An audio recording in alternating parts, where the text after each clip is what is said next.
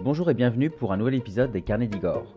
Aujourd'hui, pas de blague, mais une anecdote autour du 1er avril, ce jour tant attendu par les petits comme les grands, cette journée consacrée aux farces et aux poissons dont je vous propose de découvrir les origines et les légendes. Chaque année, le 1er avril est le lot de blagues plus ou moins réussies, vous le savez, et de nombreux poissons en papier sont découpés et collés dans le dos des parents par des enfants qui lancent en riant un malicieux poisson d'avril. Pourtant, sait-on vraiment à quand remonte cette tradition et d'où elle vient? Alors, comme souvent, plusieurs explications coexistent, que ce soit pour le choix du jour, donc le 1er avril, comme pour celui des emblématiques poissons. Je propose donc tout de suite de partager avec vous les différentes histoires que j'ai pu lire et les différentes légendes que j'ai pu entendre à ce sujet. Tout d'abord, d'un point de vue historique, l'expression poisson d'avril apparaît pour la première fois en 1466 dans l'ouvrage de Pierre Michaud, Doctrinal du temps présent. À l'époque, un poisson d'avril est alors défini, je cite Pierre Michaud, comme un entremetteur, un jeune garçon chargé de porter les lettres d'amour de son maître. Rien à voir donc, vous le voyez, avec le poisson d'avril que nous connaissons. Il faut ainsi attendre le XVIIe siècle pour que ce terme désigne une tromperie, puis le XVIIIe pour que naisse l'expression donner un poisson d'avril, qui se traduit par le fait d'amener quelqu'un à agir de telle manière qu'on puisse se moquer de lui ensuite. Cependant, il ne s'agit ici que de l'apparition de cette locution, poisson d'avril, et non de l'explication du choix du 1er avril et de ses traditions en tant que telles.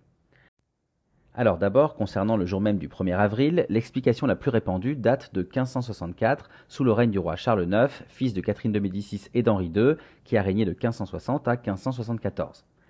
Ainsi, le 9 août 1564, Charles IX décide de promulguer l'édit du Roussillon afin d'unifier le calendrier français.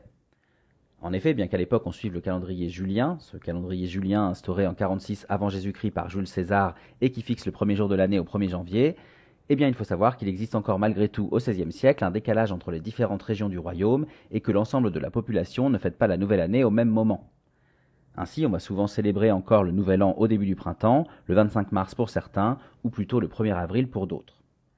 C'est donc pour éviter les confusions que Charles IX aurait décidé de faire officiellement débuter l'année au 1er janvier, même s'il n'existe apparemment aucun écrit pour le prouver concrètement. Pour autant, malgré cette directive royale, les informations ne circulent pas aussi bien au XVIe siècle qu'aujourd'hui, notamment au sein d'une population majoritairement analphabète.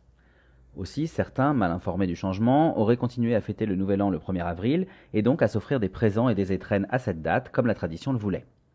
Pour se moquer d'eux, on se serait alors mis à leur tendre des pièges, à leur jouer des tours et à leur offrir de faux cadeaux, et ce serait donc là la source de ce jour consacré à la plaisanterie.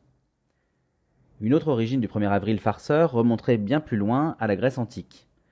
Comme vous le savez peut-être, dans le calendrier grec, de nombreux jours sont dédiés à une ou plusieurs divinités. Or, on sait que dans les douze jours qui suivent l'équinoxe de printemps, les Grecs célébraient Momos, le dieu du rire, le bouffon de l'Olympe qui personnifiait la malice, la raillerie et la moquerie. Les Grecs agrémentaient cette journée de blagues et cette tradition va se perpétrer dans la Rome antique qui va se l'approprier. Or, dans le calendrier julien, le 1er avril arrive bien douze jours après le printemps. Il correspondrait donc au jour du rire, ce jour de moquerie et de blagues qui serait ainsi arrivé jusqu'à nous. Cette légende est également renforcée par la concomitance des fêtes latines des Hilaria.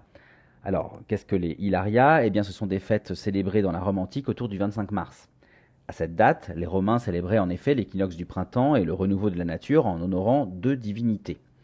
Cybèle d'abord, la déesse de la terre, appelée aussi la Magna Mater, soit la grande mère ou la mère des dieux, et Attis, son fils adoptif et amant, dieu de la végétation. Lors de ces fêtes des Hilaria, un carnaval était organisé et les farces, les satires et les paroles débridées étaient de mise. Le 1er avril tel que nous célébrons aujourd'hui émanerait peut-être ainsi du couplage de ces farces de la fin mars et de la fête du dieu du rire organisée aux alentours du 1er avril donc. Cela étant dit, je laisse le soin à chacun et chacune de choisir la plus crédible de ces deux versions. En revanche, vous noterez qu'aucune d'elles n'explique l'origine de la tradition du poisson d'avril, et je vous propose donc maintenant de vous présenter les différentes hypothèses que j'ai pu relever. Selon une première explication, avril était le mois de la reprise de la pêche après l'hiver. Il était alors de tradition de s'offrir des poissons et d'en manger à ce moment-là pour la première fois de l'année. Une deuxième hypothèse, proche de celle-ci, raconte qu'au Moyen Âge, pour fêter l'ouverture de la saison de la pêche et permettre qu'elle soit fructueuse, on avait l'habitude de suspendre discrètement un poisson dans le dos des marins qui partaient en mer. Une autre version, similaire mais plus sarcastique, dit plutôt qu'à cette époque de l'année, on épinglait un poisson au dos des pêcheurs pour se moquer d'eux quand ils revenaient bredouilles de leurs sorties en mer. Quoi qu'il en soit, s'il s'agissait au départ de vrais poissons, très vite ceux-ci se sont mués en poissons artificiels, jusqu'à aujourd'hui où ils sont bien souvent en papier, comme vous avez pu l'expérimenter. Une troisième explication serait d'origine chrétienne. Avril est en effet le mois qui marque la fin du carême, cette période de 40 jours de jeûne avant Pâques pendant laquelle les chrétiens privilégient notamment le poisson à la viande. Le 1er avril serait donc l'un des derniers jours où l'on est contraint de manger du poisson, un poisson d'avril qui aurait donné l'expression que nous connaissons et qui aurait été associé à cette journée de malice. Restons dans la tradition chrétienne avec une autre version religieuse. Persécutés par les Romains, les premiers chrétiens se reconnaissaient grâce à un signe en forme de poisson nommé ictus. En grec, ictus signifie poisson, mais ces lettres sont aussi les initiales grecques de Jésus-Christ, Fils de Dieu, Sauveur.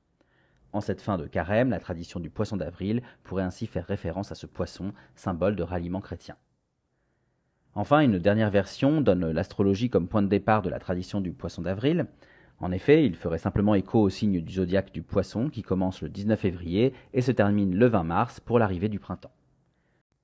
Quoi qu'il en soit du poisson comme de la date du 1er avril, je vous laisse maintenant choisir parmi ces différentes explications. Pour ma part, je me dis qu'il faut sûrement prendre un peu de chacune de ces histoires pour imaginer la véritable origine de ce jour le plus farfelu de l'année, ce 1er avril, où l'on célèbre le poisson d'avril.